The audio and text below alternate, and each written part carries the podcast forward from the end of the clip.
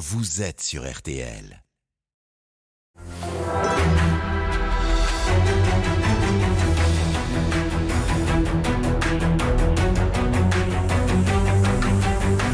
Le grand jury RTL Le Figaro LCI, Olivier Bost. Bonjour à tous, bienvenue dans ce grand jury. Bonjour Geoffroy Roux de Bézieux. Bonjour. Vous êtes le président du MEDEF, le mouvement des entreprises de France. Vous étiez cette semaine dans le bureau euh, d'Emmanuel Macron. Le chef de l'État vous a accordé jusqu'à la fin de l'année pour parler avec les syndicats de travail, être mieux payé notamment, parvenir à travailler jusqu'à 64 ans. Tous ces sujets laissés de côté par la réforme des retraites. Nous parlerons euh, également de l'inflation. À qui profite l'inflation? Visiblement, quand les consommateurs trinquent, les bénéfices des entreprises explosent. Vous, nous ex- vous nous expliquerez. Pour vous interroger à mes côtés, Guillaume Roquette du Figaro et c'est la. Beaugriou de TF1 LCI et c'est là qui vous pose la première question de ce grand jury. Oui, vous avez obtenu un délai de la part du chef de l'État pour négocier jusqu'à la fin de l'année. Pourquoi voulez-vous Pourquoi vouliez-vous pardon plus de temps? Est-ce qu'à votre avis, cela vous donne la garantie que cela sera plus efficace? Alors d'abord, peut-être si vous me permettez, le, le chef de l'État ne nous a pas accordé un délai. Euh, D'une certaine manière, on négocie si on a envie de négocier. Euh, et donc la, la- la phase dans laquelle on est aujourd'hui, c'est euh, d'aller voir les syndicats. Le, le président avait dit 100 jours et vous avez dit qu'il faudra du temps pour négocier. Si on négocie, il nous faudra du temps. C'est pas tout Ouais. à fait la même chose. Euh, on va aller voir les syndicats, en tout cas ceux qui veulent négocier, essayer de voir post le, le vote et le passage au Conseil constitutionnel de la, la loi sur les retraites, ce sur quoi on, va- on veut négocier. Et il faut que les deux parties des deux côtés de la table soient prêts à négocier. S'il y a des voies de passage, et on retourne à voir le, le président de la République le moment venu pour lui dire ce sur quoi on a envie de négocier. Alors oui, il faut du temps.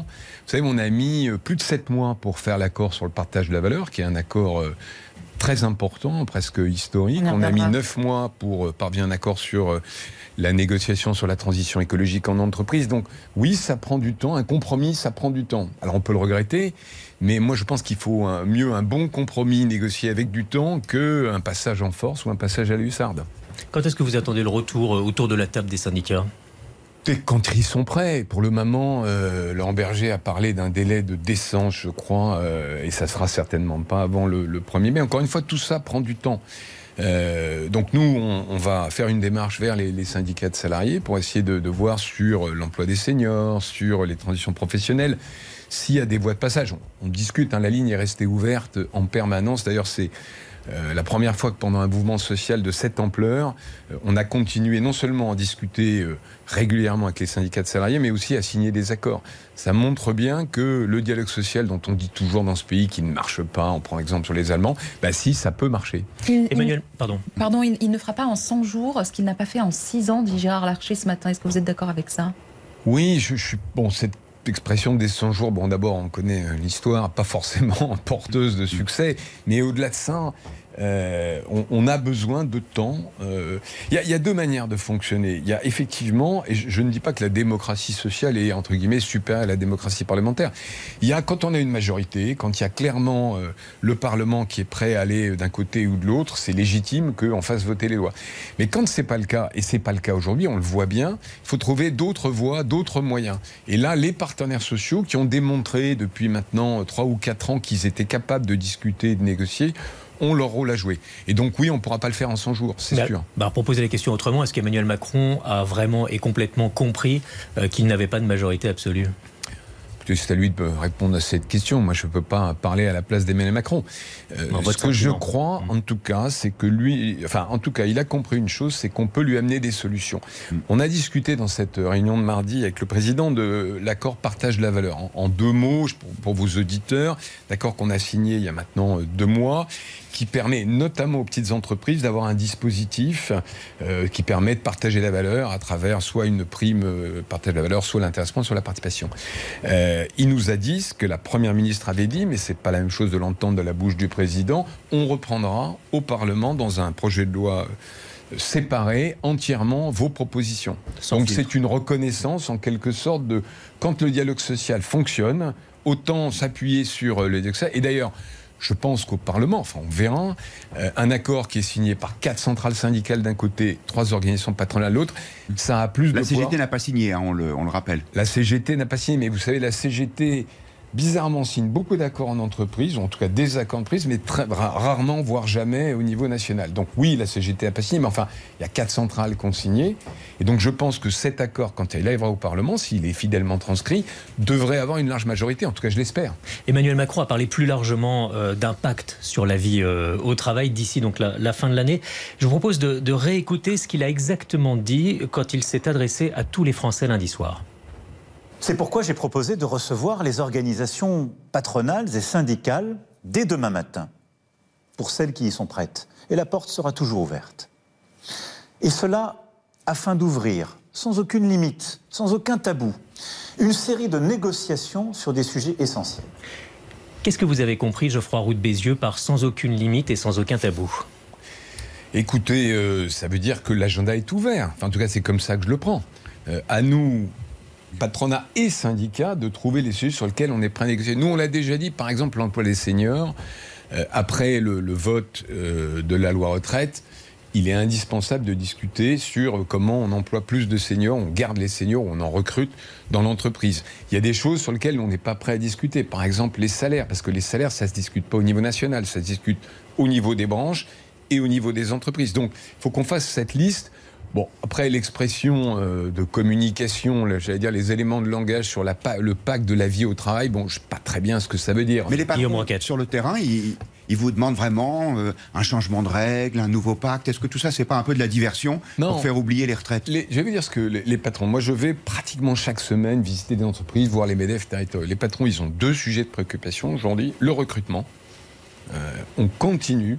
Ça peut paraître incroyable à 7% de chômage, mais dans tous les secteurs, que ce soit des chauffeurs routiers ou des cadres en informatique, on continue à avoir des difficultés de recrutement. Et les salaires, parce qu'ils voient bien qu'il y a une très forte demande légitime des salariés et qu'ils essayent de répondre à cette demande. Il y a les augmentations de salaire. On enfin, on n'a pas évidemment toutes les remontées, mais on pense que c'est quelque part entre 4 et 6% en moyenne. Mais évidemment, il y a une inflation forte et légitimement, les salariés demandent des augmentations de salaire. C'est leur préoccupation. On ne parle pas de retraite, on ne parle pas de pacte de la vie au travail. Ça, c'est sûr et certain. Est-ce que vous avez même que, pardon, juste je fais une petite parenthèse. Je veux bien entendre tous ceux qui disent euh, les salariés veulent du sens, il y a une crise du sens au travail, il y a la grande démission. Pardon, on est sur la crème de la crème. Oui, euh, quand vous êtes euh, codeur en informatique, diplômé d'université californienne, vous pouvez vous permettre de, voilà, de négocier. Mais enfin, on n'est pas euh, dans la majorité de l'espèce, si je puis Mais quand vous dites on ne on me parle pas des retraites, vous croyez que les salariés aussi se sont, se sont résignés? Écoutez, la seule chose que je peux vous dire, oui, je vois les manifestants, je vois ce qui se passe, mais euh, moi j'ai le sentiment que les manifestations, elles vont un peu plus loin que le sujet des retraites, et en tout cas dans l'entreprise, qui a remplacé l'ancien CE, le mec qui s'appelle maintenant le CSE, euh, donc euh, Comité social et économique, on, on ne nous pose pas des questions sur les retraites, on nous pose des questions sur les conditions de travail et surtout sur les salaires. C'est la Bourillon. Je reviens un instant sur la question du pacte. Quel est votre objectif d'ici la fin de l'année? Un pacte signé, adopté, voté? Mais euh, je, encore une fois, moi de je ne suis pas du tout dans route cette idée de pacte. Moi je suis dans une idée de négociation après négociation. De quoi on peut négocier? On peut négocier sur les seniors. Et c'est indispensable, euh, une fois que cette loi est votée. On peut discuter sur les progressions dans l'entreprise. Euh, c'est la Première ministre qui avait levé ce sujet. Je pense qu'elle a raison. Euh, il est probable qu'on on n'a pas de chiffres que euh, l'ascenseur social dans l'entreprise a ralenti. Il n'est pas bloqué, mais il est ralenti. Euh, on a des niveaux hiérarchiques qui font que quand vous n'avez pas fait 5 ans d'études, vous ne pouvez pas passer d'un niveau à l'autre. Et cette progression-là est importante. Et puis il y a un deuxième sujet qui est apparu récemment, qui est euh, des refus de promotion.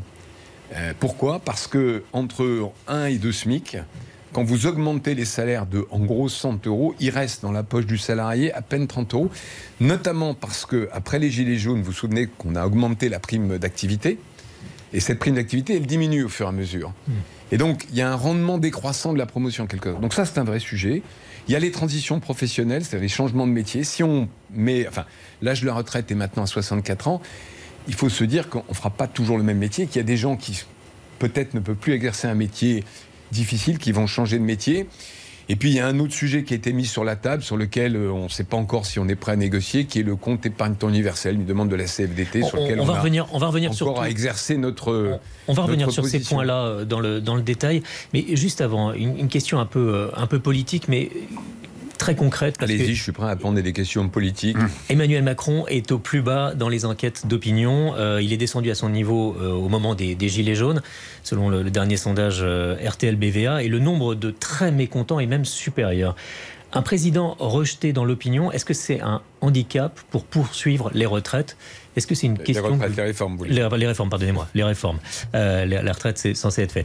Euh, les, les réformes, est-ce que pour vous, c'est une question que vous vous posez euh, Oui, c'est-à-dire que le, le- ce qui est sûr, c'est que le climat euh, politique n'est pas le même que, euh, évidemment, en 2017. Parce que. euh, Vous le regrettez? Vous regrettez le Écoutez, c'est comme ça. Moi, je suis, 2017, le je suis démocrate, donc je constate qu'il n'y a plus de majorité au Parlement. Je constate que les républicains ne votent plus des mesures qu'ils avaient pourtant mis dans leur programme. Euh, qu'on a un gouvernement qui est forcément moins fort quand il n'a pas de majorité. Euh, la seule réponse qu'on peut apporter, nous, c'est de dire appuyez-vous sur les partenaires sociaux. Pas pour tout. Euh, Je, suis très honnête. Si on nous avait donné la retraite à négocier, la réforme de la retraite, on n'y serait pas arrivé. La CFDT, très clairement, a une vision de ce qu'il faut faire qui n'est pas la nôtre. On n'est pas d'accord. Quand on n'est pas d'accord, et à ce point-là, il ne faut pas ouvrir une négociation parce que c'est l'échec assuré. La même chose se serait produit sur l'assurance chômage. Donc moi, je ne suis pas en train de vous dire, euh, les partenaires sociaux, la négociation sociale, c'est l'alpha et l'oméga de tout.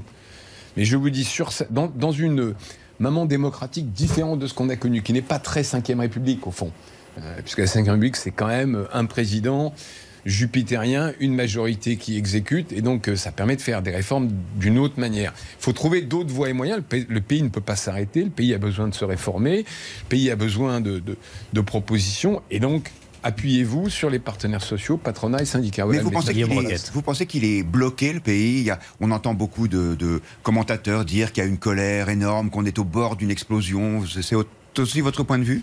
Non, je crois pas. Je dis ça avec beaucoup de prudence. hein. Vous savez, euh, quelques jours avant le- le- les événements de mai 68, il y avait cet éditorial de, je sais plus, de- Du monde. du Monde, la, La France, France s'ennuie. Voilà. Donc je, je veux éviter de, de refaire le même, euh, la même erreur. Moi, ce que je vois sur le terrain, au fond, euh, alors je ne vais pas employer l'expression pays réel parce qu'elle est connotée historiquement, mais quand je vais voir des entreprises, d'abord. Entre parenthèses, je peux voir des entreprises, il n'y a pas de manif, on peut se balader partout, je vais voir des AG du MEDEF. Il n'y a pas de bien. casserole contre vous. Il n'y a pas de casserole. Et quand on discute avec des chefs d'entreprise de tout bord, de toute taille, euh, la- l'activité se porte plutôt pas mal. Il y a des problèmes de recrutement, des problèmes de salaire. Et puis effectivement, il y a ce qu'on voit sur LCI ou ce qu'on entend sur RTL ou ce qu'on lit dans le Figaro, c'est-à-dire euh, cette couche politique, mais qui reflète pas euh, 90% du pays qui tourne et qui fonctionne. Vous aviez un, pas de le Figaro. Il y avait dans le Figaro Saumon euh, de hier un double page sur euh, le- les entrepreneurs de croissance plus, j'ai présidé il y a quelques années, qui montrait des gens qui se relèvent les manches, qui bossent, qui embauchent, qui essaient de créer de la richesse. Donc il y a un peu, euh, comment dire, le monde des commentateurs politiques qui effectivement semblait qu'en crise, euh, et puis ce monde-là. Cela étant dit, je pense quand même que dans les manifestations euh, pour les retraites, en particulier celles dans des villes moyennes, on n'a pas soldé complètement le sujet sous-jacent des Gilets jaunes. C'est-à-dire la France qui travaille, la France, prendre l'expression du président Sarkozy, qui se lève tôt, qui gagne sa vie, mais qui quand même euh, a l'impression de ne pas euh, pouvoir boucler euh, les fins de mois, qui a un problème au fond de, de- comment dire, de, de participer à cette, cette modernisation qu'elle voit, qui s'inquiète quand même du devenir de ses enfants, mais ça c'est un travail de fond. Euh, donc vous voyez, à court terme, je ne suis pas inquiet, à moyen terme, on a un sujet. Et cette France que vous décrivez euh, peut notamment être tentée par Marine Le Pen en, en 2027. Est-ce que vous entendez, vous, des patrons euh, se résoudre à l'élection de Marine Le Pen dans 4 ans? Écoutez, non, euh, ni dans un sens ni dans l'autre. Euh, ça peut vous paraître euh, bizarre, mais on ne parle pas beaucoup politique euh, au sens où vous me posez la question. C'est-à-dire que les, les patrons, bon, c'est- on peut le regretter, ils ont parfois le nez dans le guidon. Et le nez dans le guidon, c'est le carnet de commandes, les embauches, euh, et qu'est-ce que je fais le mois prochain et la trésorerie. Est-ce que ce serait une mauvaise chose pour l'économie française? Est-ce que ça sera une mauvaise chose? Est-ce que ce Ça serait. serait Oui, Une mauvaise vous savez ce que ce serait, vous avez raison. Euh, oui, je l'ai dit, euh, on l'a dit au moment du deuxième tour, euh, et on se place non pas sur un plan politique, mais seulement sur un plan économique. Le programme du Rassemblement national, avec la retraite à 60 ans, avec un certain nombre de mesures, sont des mauvaises mesures économiques qui feraient reculer le pays et qui détruiraient finalement de la richesse et de l'emploi. Après, sur le reste du problème, on n'est pas qualifié, à pas avoir un avis de citoyen, mais on n'est pas qualifié pour s'exprimer en tant que syndicat patronal. Et, on Guillaume est- Enquête. et, euh, vous avez des contacts avec le Rassemblement national euh, sur leur programme économique? Vous échangez avec eux ou pas du tout? Non. Non. Je peux pas vous dire mieux, on n'a pas été contacté. euh, vous en faites une, ni, vous en faites une question ni, de principe ou pas? Pardon? Vous en faites une question de principe? Non, non, non, non, non. Attendez, euh, il y a 80, je sais pas combien, euh, 9 députés, euh, un vice-président de l'Assemblée nationale. On peut pas euh, dire c'est des. Parce que par donc, exemple, les syndicats, la CFDT ou la CGT, eux, en font un principe. C'est-à-dire qu'ils ne veulent pas. Non, je ne crois pas qu'on puisse raisonner comme ça. Si, euh, je ne sais plus quelle position ils ont, la commission économie ou enfin des commissions qui nous concernent. Encore une fois, nous, on est un syndicat patronal. Euh, on est là pour porter la voix des entreprises, défendre les entreprises. Donc si c'est un sujet entreprise, de la même façon que si Monsieur Coquerel, qui préside euh, la commission à l'Assemblée, me, me, me- La commission des me finances. convoquait, alors j'ai toujours pas réussi à avoir un rendez-vous, mais je serais ravi de le rencontrer, la commission des finances. Il ne veut pas vous voir, lui. Écoutez, on n'a pas trouvé le, on n'a pas trouvé le, le- le- le calendrier, on va dire ça comme ça. Non, on peut, vous voyez ce que je veux dire? Ce sont des gens qui sont élus par les Français. Euh, S'il y a des sujets qui concernent l'ensemble de notre entreprise, on ne peut pas ne pas en débattre. Après, euh, il y aura sûrement des désaccords. C'est la Bougriot. Je rebondis euh, rapidement sur Marine Le Pen. Ce week-end, elle était en déplacement dans l'Isère. Elle dit qu'Emmanuel Macron est bunkerisé, je cite, en rupture totale avec les Français. Est-ce qu'aujourd'hui, vous partagez en quelque sorte ce constat? Écoutez, moi, je ne vais pas faire des commentaires sur des commentaires de, politique. Ce qui est sûr, c'est que euh, il y a, je ne sais plus quels sont les sondages, 75% des Français, enfin à peu près ça, qui sont contre euh, la réforme des retraites et notamment contre l'âge légal. Je signale au passage quand même qu'il y a eu un énorme malentendu de communication parce que ce sujet de l'âge légal, euh, vous avez probablement entre 40 et 45 des Français après la réforme qui n'iront pas jusqu'à 64 ans. Et par ailleurs, euh, vous avez aujourd'hui un âge moyen de départ dans le privé qui est à 63. Donc on s'est focalisé, et le gouvernement a quand même très mal communiqué sur ce sujet, à tort. Mais il faut dire ce qui est. Deux tiers des Français sont contre cette réforme. Si vous regardez les autres sondages des autres pays qui ont fait ce type de réforme, et parfois plus douloureuse, puisqu'ils ont été, pour certains, jusqu'à 67 ans, c'était la même chose. Vous aviez deux tiers des Allemands, deux tiers des Italiens sont contre euh, travailler plus longtemps. Ça, peut se comprendre. Mais les gouvernements l'ont quand même fait. Et alors, je devrais peut-être pas le dire, mais la, plupart, voilà, la totalité de ces gouvernements ont perdu les élections euh, suivantes. Parce que oui, quelquefois, gouverner, c'est faire des choix euh, difficiles, courageux et impopulaires. Tout à l'heure, vous avez dit il y a un problème de salaire, mais euh, c'est pas un sujet qu'on va évoquer avec les, les syndicats. Euh, et Alors, attendez, au niveau national, hein, au niveau national, j'ai bien voyez. compris. Mais et Emmanuel Macron a dit le travail parfois ne paie plus. Quelle est votre réponse à ces problèmes de salaire et ce que vous décriviez très bien, c'est-à-dire un, un problème d'assignation quelque part à des, à des bas salaires? Alors, je ne sais pas si on peut dire que le travail ne paye plus. Euh, il paye, mais il paye pas assez, et il paye pas assez en regard de- du non-travail. Euh, C'est tout le sens de la réforme de l'assurance chômage euh, qui a- qu'on a soutenue euh, contre les syndicats et qui réduit le- de 25% à peu près la période où on est indemnisé. Bon. Ce qui est vrai, c'est que comme on dépense énormément en prestations sociales, euh, il y, a- il y a un écart qui est peut-être trop faible entre travailler et pas travailler. Bon. Nous, qu'est-ce qu'on fait Euh, les- Moi, je considère que les entreprises ont fait le job, la plupart. Les grandes entreprises, vous regardez les totales, donc tous ceux qui ont fait les, les fameux super profits, on est sur des augmentations de salaire qui sont supérieures à l'inflation, et- avec derrière, Ouais. pardon, je finis juste, hein, Ouais. avec derrière intéressement, participation, etc. Dans les PME, c'est un peu plus difficile parce que les marges sont moins fortes, mais elles ont fait quasi l'inflation en général avec une mention salaire et euh, une prime de pouvoir d'achat. À plus long terme, euh, comment on fait Euh, Moi, je pense qu'il y a un sujet majeur qui est le logement. Qu'est-ce qui obère le pouvoir d'achat des gens qui sont en dessous de 2000 euros? C'est le logement. Et là, ça me permet, alors j'en profite hein, euh, pour lancer un cri d'alerte, qui est d'ailleurs dans le, le journal du dimanche d'aujourd'hui, hein, et ça fait plusieurs mois qu'on alerte. On va au devant d'une catastrophe. Euh, Sur la on a construction, besoin il de y a pas 500 000 suffisamment logements construction, par an ouais. nouveaux.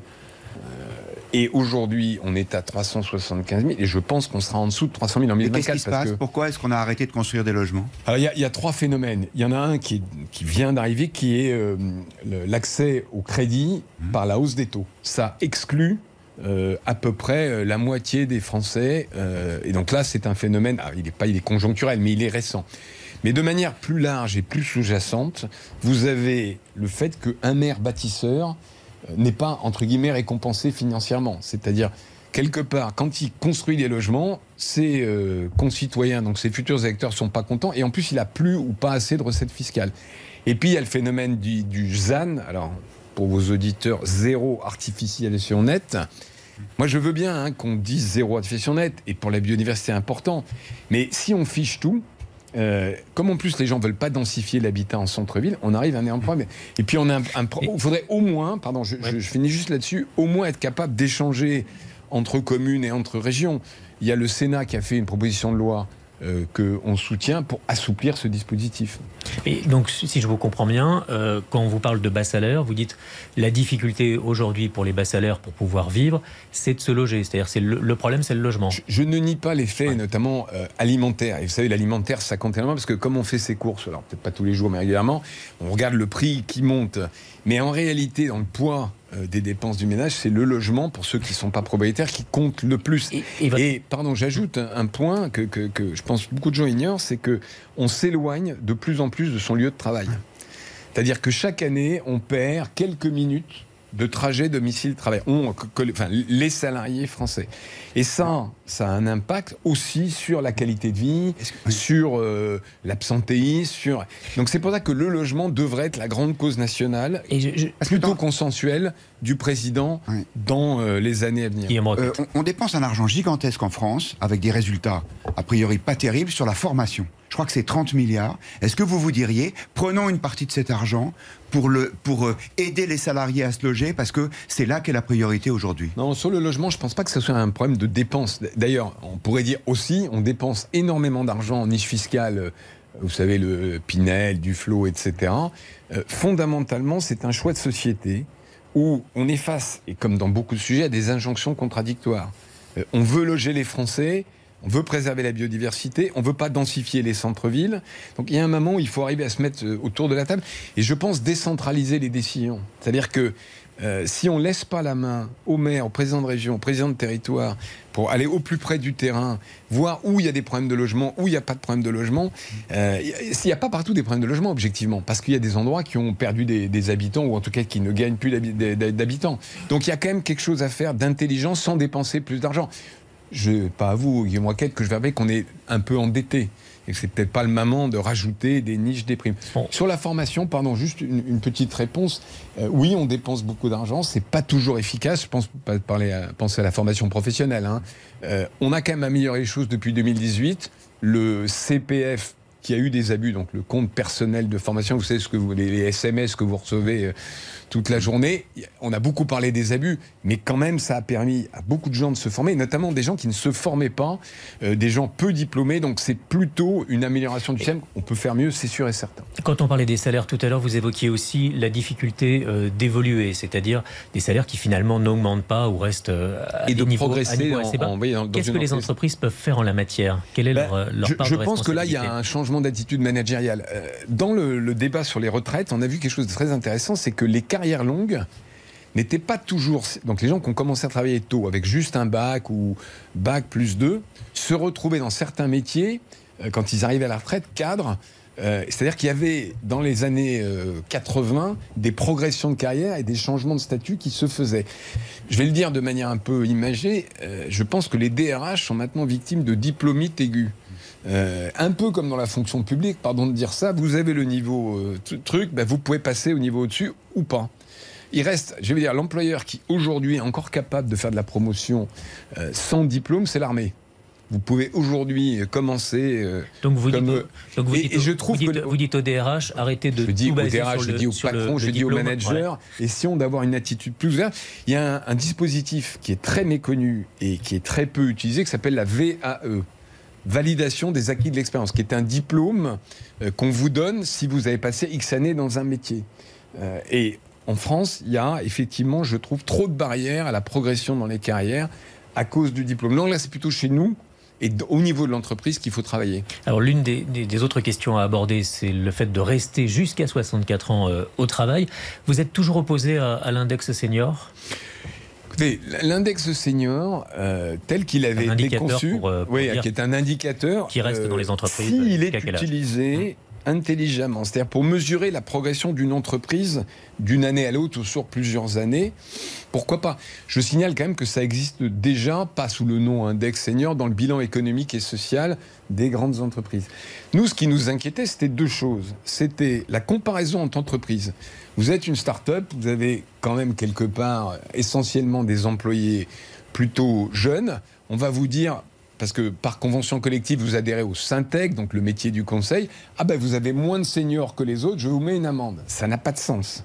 Inversement, il y a des métiers où effectivement l'expérience paye quand vous êtes bah, justement dans les RH et vous auriez un espèce de bonus. Bon, donc c'est les comparaisons entre secteurs et entre entreprises de la même collective qui ne fonctionnent pas. Que chaque année au CSE, dans le cadre du dialogue social, on dise, ben, on avait, je sais pas, 10% de, de plus de 60 ans dans l'entreprise, on est passé à 9, pourquoi? On est passé à 11, pourquoi? Ça, ça me paraît assez légitime. L'association, l'Association nationale des DRH, elle, y voit un moyen de répliquer le succès euh, qu'a connu euh, l'index euh, d'égalité. Oui, mais alors on en a discuté avec la NDRH. Je pense que la comparaison bonne. L'index donc dit Pénico, enfin sur le, salaire et l'emploi des femmes, en fait, il, permet de comparer entre entreprises les, les, mêmes choses et notamment, il a fait formidablement progresser des choses qui n'auraient pas dû être en place, c'est-à-dire poste équivalent, salaire différent, ou par exemple des augmentations qui n'étaient pas données en congé de maternité. Mais sur les seniors, les entreprises sont très différentes, comme par, oui, mais s'il n'y a aucun moyen de pression, s'il n'y a aucun levier de pression sur les entreprises, vous doutez bien que ça risque pas d'avancer aussi vite. Alors d'abord, pardon, mais euh, les entreprises avancent sans pression. Euh, vous savez, chef d'entreprise ne se lève pas le matin en disant comment je vais virer des seniors. Il se lève le matin en disant comment je vais faire en sorte que euh, mon entreprise prospère. Or, comme le marché du travail est en train de s'inverser complètement, Aujourd'hui, dans la plupart des métiers, euh, il y a plus de, demandes que, d'offres. Ça n'a pas été le cas pendant 30 ans. Les seniors, on va être de toute façon obligé de les garder pour une autre raison, c'est pour assurer la quantité de travail. Mais encore une fois, moi je suis ouvert à rediscuter dans le cadre de ce que j'expliquais tout à l'heure, c'est-à-dire, euh, mais avec les syndicats, de voir comment on suit ça au niveau des CSE et au niveau de l'entreprise. Mais est-ce qu'il faut aider les entreprises euh, à, à, recruter des seniors, par exemple euh, en décidant qu'il y a un modèle de CDI particulier avec moins de charges sociales au-delà d'un certain âge pour que ça coûte moins cher à l'entreprise Alors j'ai vu la proposition euh, du groupe LR au, Sénat. On l'examinera, je suppose, dans le cadre de la future euh, négociation. Je ne sais pas si c'est l'alpha ou, l'oméga, parce que, de certaine manière, le premier problème, c'est de garder les seniors. Et on peut se le dire, il y a eu, en particulier dans certaines grandes entreprises, des plans seniors réguliers qui, qui euh, était conçu pour offrir, avec d'ailleurs souvent une négociation avec les syndicats dans l'entreprise, un départ prématuré. Et pourquoi, comment vous expliquez ça d'ailleurs? C'est parce qu'ils sont trop chers C'est parce que... Alors, oui, il y a, enfin trop cher, c'est problème de, de cadre, hein, mais euh, c'était l'idée que, bah, euh, d'abord, je rappelle quand même que quand vous partez après 59 ans, vous avez 3 ans au chômage. ce qui permettait de faire le, pont entre 50 et, et 62, et 62 ans. Donc il y avait cette espèce de, je ne vais pas parler de complicité, mais d'accord, syndicat patronal, entreprise pour monter ça. Ça, je pense qu'on peut plus. Euh, il va falloir changer ça. Et avec un âge légal à 64 ans, on pourra plus le permettre. De manière plus générale, il y a quelque chose qui ne fonctionne pas en France, c'est la retraite progressive, qui fonctionne très bien dans les pays du Nord, qui permet, à partir d'un âge à déterminer, de, de lever le pied progressivement en passant à 4 jours, 5 jours. Et c'est là où peut-être l'État ou l'UNEDIC peut intervenir. Parce que si on vous dit, euh, vous êtes à 5 personnes, vous passez à 3 jours, mais vous serez payé 3 cinquièmes, bon, si on vous dit, vous passez à 3 jours, vous serez payé 4 cinquièmes pendant 2 ans, c'est peut-être plus acceptable.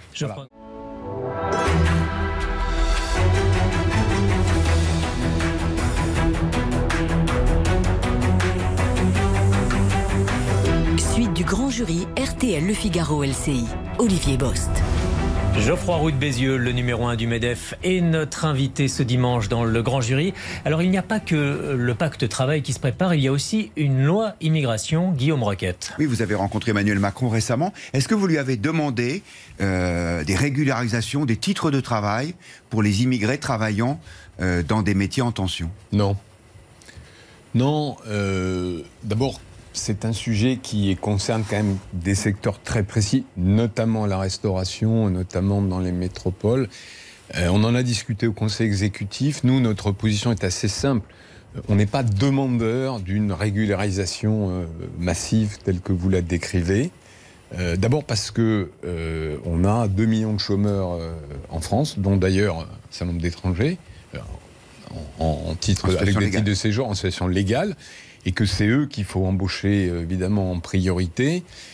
par contre, on a dit deux choses. La première, c'est qu'aujourd'hui, la régularisation se fait avec un dispositif, un dispositif, une circulaire, s'appelle la circulaire VALS, qui est appliqué de manière très hétérogène euh, par les préfets. Euh, et donc là, je pense qu'il y a un travail à faire d'harmonisation de la doctrine. Et puis l'autre chose, c'est que si euh, un gouvernement, quel qu'il soit d'ailleurs, décide de quotas d'immigrants pour le travail, nous, on saura les employer, surtout on saura les intégrer. Parce qu'il n'y a pas meilleure façon d'intégrer un pays que de travailler vous apprenez la langue, vous payez vos impôts, vous payez des cotisations sociales, etc. etc. Mais ce n'est pas aux MEDEF, ce n'est pas aux employeurs, d'ailleurs plus largement, de décider de la politique migratoire. C'est alors là, ce n'est pas de la démocratie sociale, c'est au Parlement, euh, parce que c'est un sujet régalien qui concerne tous les citoyens. Mais ça peut quand même correspondre à des demandes d'entreprise. Oui, mais euh, je ne nie pas qu'il y ait des, entre des demandes individuelles ou, de secteurs. Mais vous avez du mal à les convaincre, vos collègues de la restauration, du bâtiment? Non, non, je n'ai pas le mal à La position a été adoptée euh, très, très largement. C'est-à-dire que, encore une fois, il peut y avoir. Je ne nie pas qu'il y ait des besoins. Mais c'est pas la même chose d'avoir des besoins et de dire c'est aux employeurs de dicter en quelque sorte aux Français ou au Parlement. On sait bien, sans faire de langue de bois, que l'immigration c'est un sujet beaucoup plus vaste qui renvoie à un certain nombre d'autres sujets et que nous, dans notre rôle de syndicaliste patronal, euh, on n'a pas à, à, décider de la politique migratoire du pays. Vous disiez il reste des millions de, chômeurs. Emmanuel Macron veut ramener vers le travail davantage de bénéficiaires du, RSA. Est-ce que c'est euh, réaliste selon vous? Alors, peut-être juste pour dézoomer deux minutes, je vous promets, je ne serai pas long. Euh, quand même, en France, on a du mal à recruter, on a d'énormes difficultés de recrutement. À 7% de chômage, quand les autres pays comparables, les pays euh, autour de nous, l'Allemagne, etc., ont les mêmes difficultés, mais en dessous de 5. Donc on a quand même un problème. Et ce problème, je pense, qu'il vient du chômage de longue durée. C'est-à-dire que, euh, ayant été absents du marché du travail, euh, les gens qui ont été absents du marché du travail, notamment ceux qui sont RSA, ont des difficultés. Alors on ne remettra pas euh, entre guillemets, tous les titulaires du RSA au travail. Moi, j'ai fait une visite il n'y a pas très longtemps à Châtellerault, figurez-vous. on est allé voir comment s'appelle l'expérimentation territoire zéro chômeur. Très intéressant. On met des gens, on essaye de remettre des gens au travail qui ont été euh, sans travail pendant 7 ans. 7 ans, c'est dur, c'est long, c'est difficile. Ben, ça prend beaucoup de temps, ça coûte beaucoup d'argent. Et au fond, il y a probablement un tiers de ces gens-là qui vont pouvoir retravailler. Mais un tiers, c'est énorme. Euh, pour leur dignité, pour la France, pour la quantité de travail qu'on peut faire, c'est énorme. Mais l'idée selon laquelle il y a des gens qui restent au RSA parce que c'est entre guillemets plus rentable que de rechercher un travail. Est-ce que c'est une, c'est un cliché ou c'est vrai? Mais c'est toujours pareil, si vous voulez. Euh, c'est jamais binaire, c'est jamais blanc et noir. Donc ceux qui disent tous les titulaires de RSA sont des feignants et il ferait mieux de les mettre au boulot ont tort, mais ceux qui disent non, ce sont tous des victimes, ont aussi tort. Je pense qu'il y a effectivement un travers, ne serait-ce que les inscrire à Pôle emploi puisque tous ne sont pas inscrits à Pôle emploi. Alors, dans les titulaires d'ASSA, il y a des gens qui ont des incapacités ou des inaptitudes à travailler, qu'on ne peut pas faire retravailler, en tout cas dans un nombre de métiers. Donc, essayons de travailler là aussi, euh, je vais dire, sans a priori idéologique, euh, sans, voyez, sans, sans, parti pris caricatural. On a besoin de travail. Le vrai débat derrière tout ça, c'est est-ce qu'on veut plus de travail? Et oui, au MEDEF, on pense qu'on a besoin de travailler plus, sinon on ne financera pas notre modèle social, d'où la retraite enfin, pardon, d'où l'âge de la retraite, d'où effectivement ce projet dont on ne connaît pas encore les contours, mais qu'on soutient plutôt philosophiquement. Il y a ceux qui pensent qu'on peut partager le travail. Ça date de Martine Aubry et de 98. Nous, on n'est pas sur cette ligne-là, clairement. Je vous disais avant la pause qu'il y a des interrogations sur euh, l'inflation. À qui, quelque part, profite euh, l'inflation?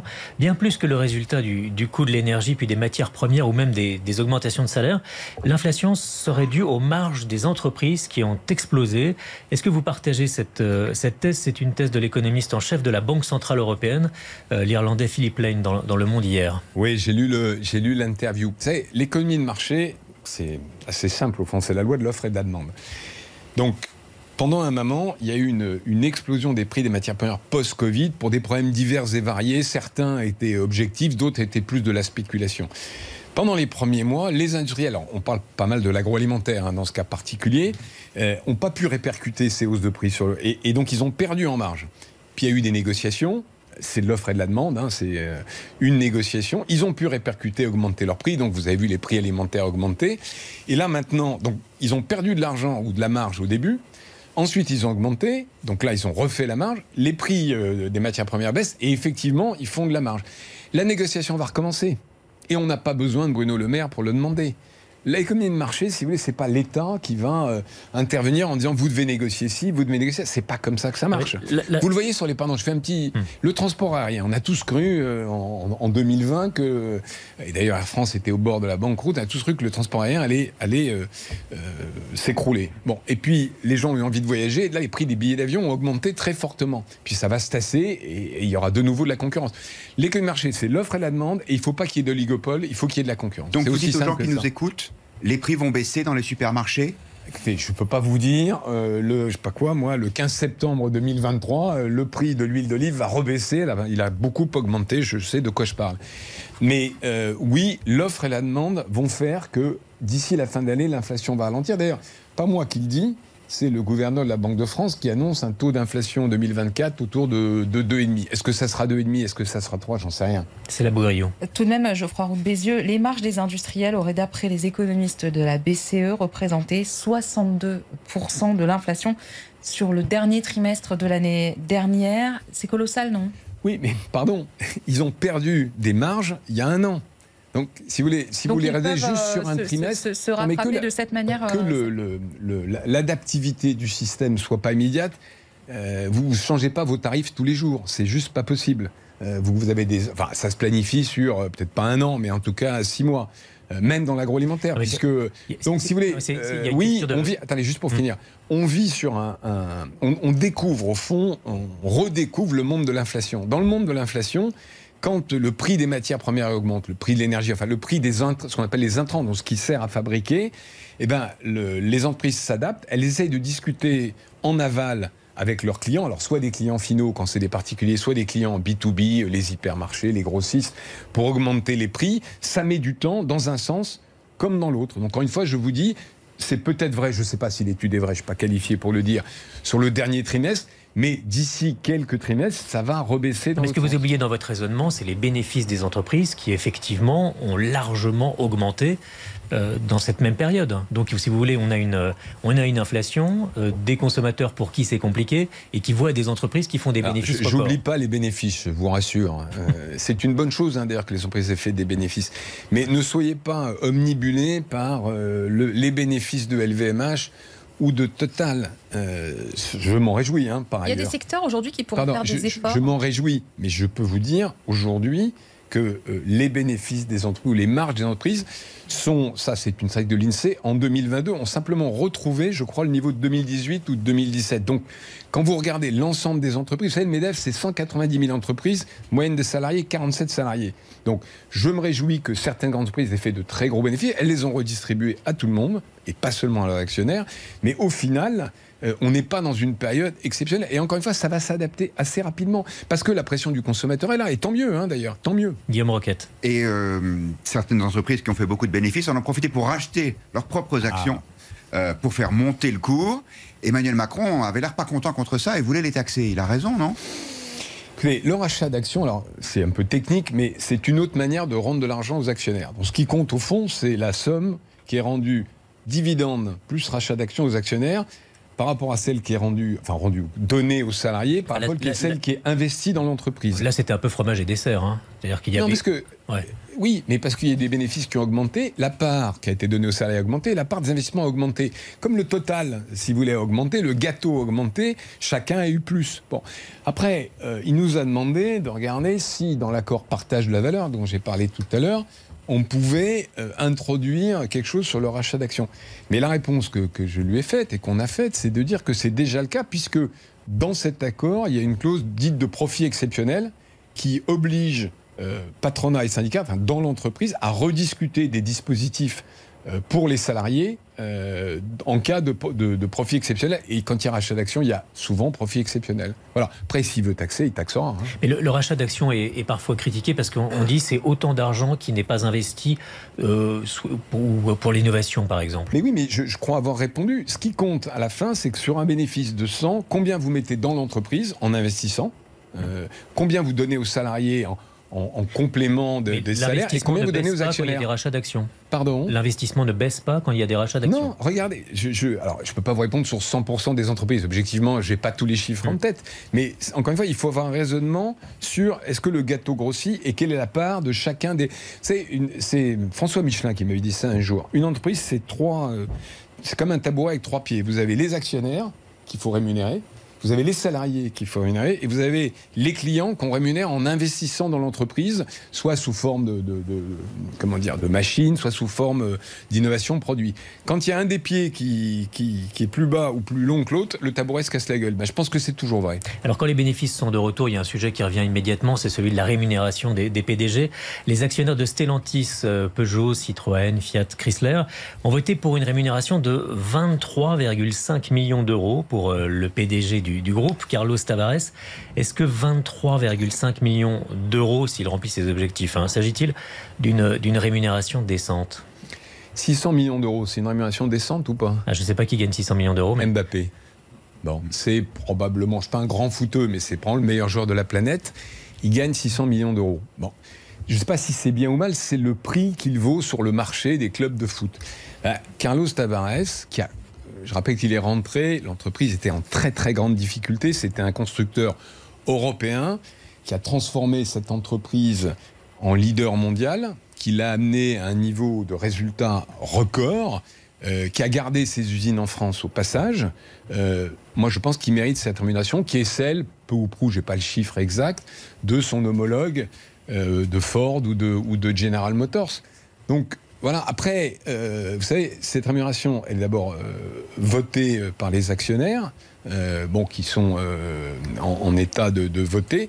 Et puis, je, ne crois pas que vous voyez dans les usines de, PSA ou de Stellantis des gens qui, manifestent. Si, il y a peut-être quelques élus de certains syndicats. Les, les salariés de, de Stellantis n'ont pas été oubliés dans l'affaire. Euh, il y a eu euh, un certain nombre de, de- de primes, de, de plans d'intéressement, etc. Vous dites euh, si, si les, les, les bénéfices augmentent, c'est parce que l'activité est bonne. Euh, vous êtes optimiste pour cette année euh, 2023 Vous pensez que le gâteau va continuer à grandir? Alors, bon, d'abord, je fais un petit, un petit commentaire. Quand même, depuis, depuis le Covid, tout le monde s'est trompé. Et en particulier les économistes. Vous pensez qu'il y aurait beaucoup de faillites après le Covid Souvenez-vous, hein, Après mai, la fin des 2020, aides. mai 2020, tous les économistes, il n'y en avait pas un. Et le ministre de l'économie a enchaîné sur le million de chômeurs, hein, le million de chômeurs supplémentaires en- au 31 décembre et le mur des faillites. Il y avait juste une organisation qui disait c'est pas sûr que ça arrive, j'étais prudent, MEDEF. Bon, je trouve qu'on a eu raison, parce que moi, euh, je ne suis pas économiste, mais comme je vois des patrons toute la journée, j'ai des capteurs de terrain. Aujourd'hui, qu'est-ce que je vois? Je vois effectivement, à part la construction neuve, on en a parlé, je vois des gens qui se portent plutôt pas mal, euh, qui ont des difficultés. Alors, ça va faire sourire, difficultés d'inflation. Parce qu'il y a effectivement des gens qui font des marches, mais il y en a certains qui n'ont pas réussi à répercuter leur hausse de prix parce que c'est des contrats de long terme, pour- parce qu'il y a des rapports de force dans, l'économie. Donc je vois des gens plutôt confiants, mais extrêmement prudents, avec une visibilité très courte. Et on n'est pas une île. Donc la France résiste quand même plutôt mieux hein, quand on voit les chiffres que le reste de l'Europe. Probablement d'ailleurs parce que on a fait un certain nombre d'efforts depuis euh, maintenant euh, six ans. Mais on n'est pas une île. Et si euh, il y a un événement de géopolitique majeur, si euh, en Chine euh, ça se tend avec Taïwan, si etc etc. Voilà. Euh, donc euh, chaque mois ou chaque semaine euh, suffit sa peine. Mais pour le moment, l'activité tient bien. J'ouvre une petite parenthèse parce que vous parliez des prévisions avant le Covid en matière d'emploi. Il y a un sujet euh, dont on parle beaucoup ces, ces derniers temps, c'est l'intelligence artificielle. Et certains euh, disent bah ça va supprimer énormément des centaines de milliers ou des, ou des millions d'emplois. Qu'est-ce que vous en pensez? Écoutez, euh, c'est amusant que vous me posiez la question parce que j'ai rencontré cette semaine un groupe de, de jeunes start-upers là, qui veut lancer un chat GPT européen. Que d'abord, je pense que le problème de l'intelligence artificielle... on rappelle que c'est une société d'intelligence artificielle. Alors c'est OpenAI, intelligent- mais ça permet. Alors moi j'invite tous ceux qui n'ont pas essa- essayé à essayer, en donnant ou pas leur donner, pas obligé de leur, leur donner. C'est un, un modèle qui permet de gagner un temps extraordinaire sur certaines choses. Et beaucoup de gens pensent que c'est aussi puissant que la révolution de l'Internet. Bon. Le problème, c'est que, une fois de plus, euh, les projets sont tous américains.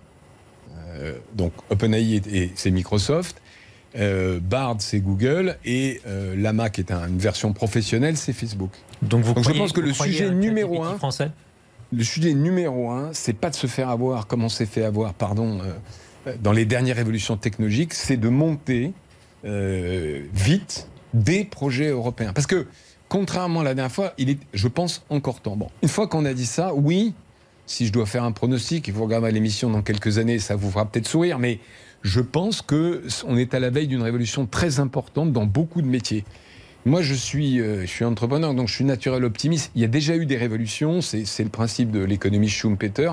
Vous détruisez des emplois d'un côté, vous en créez d'autres. Je donner un exemple très simple, moi que ça m'a beaucoup frappé. Aujourd'hui, avec euh, ChatGPT bien utilisé, vous n'avez plus besoin de faire de compte-rendu, de réunion en visio. Vous enregistrez et un moteur de recherche, enfin, un, un outil conversationnel d'intelligence artificielle vous fait le compte-rendu. Donc ça veut dire, ça veut dire. Le compte-rendu, c'est pas. Vous Ça- voyez, ça- quelqu'un qui ça prend des notes, à qui fait un court compte-rendu, terme, c'est donc- quand même pas une tâche à valeur ajoutée. Ouais, mais ça Et veut quels dire sont les terme. secteurs qui vont des- le plus euh, être impactés, selon vous, par l'intelligence artificielle? C'est là où les, pro- les, les pronostics deviennent, Mm. deviennent plus difficiles.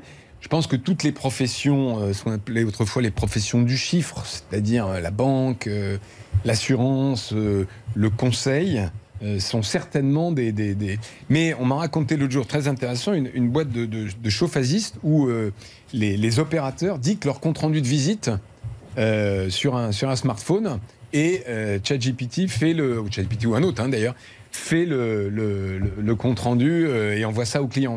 Donc il y a énormément euh, d'applications et donc moi j'invite tous les patrons français. Euh, on d'ailleurs on va euh, euh, début juillet faire une, une convention autour de ça. J'invite tous les patrons français à s'y intéresser et de près. Je referme la parenthèse et on va reparler d'une question alors à la fois euh, plus présente et qui concerne aussi le futur, les questions d'énergie. C'est la Bougrio. Oui, les prix de l'énergie ont baissé. D'abord, première question, est-ce que les entreprises ont retrouvé des marges, un peu de, de souffle?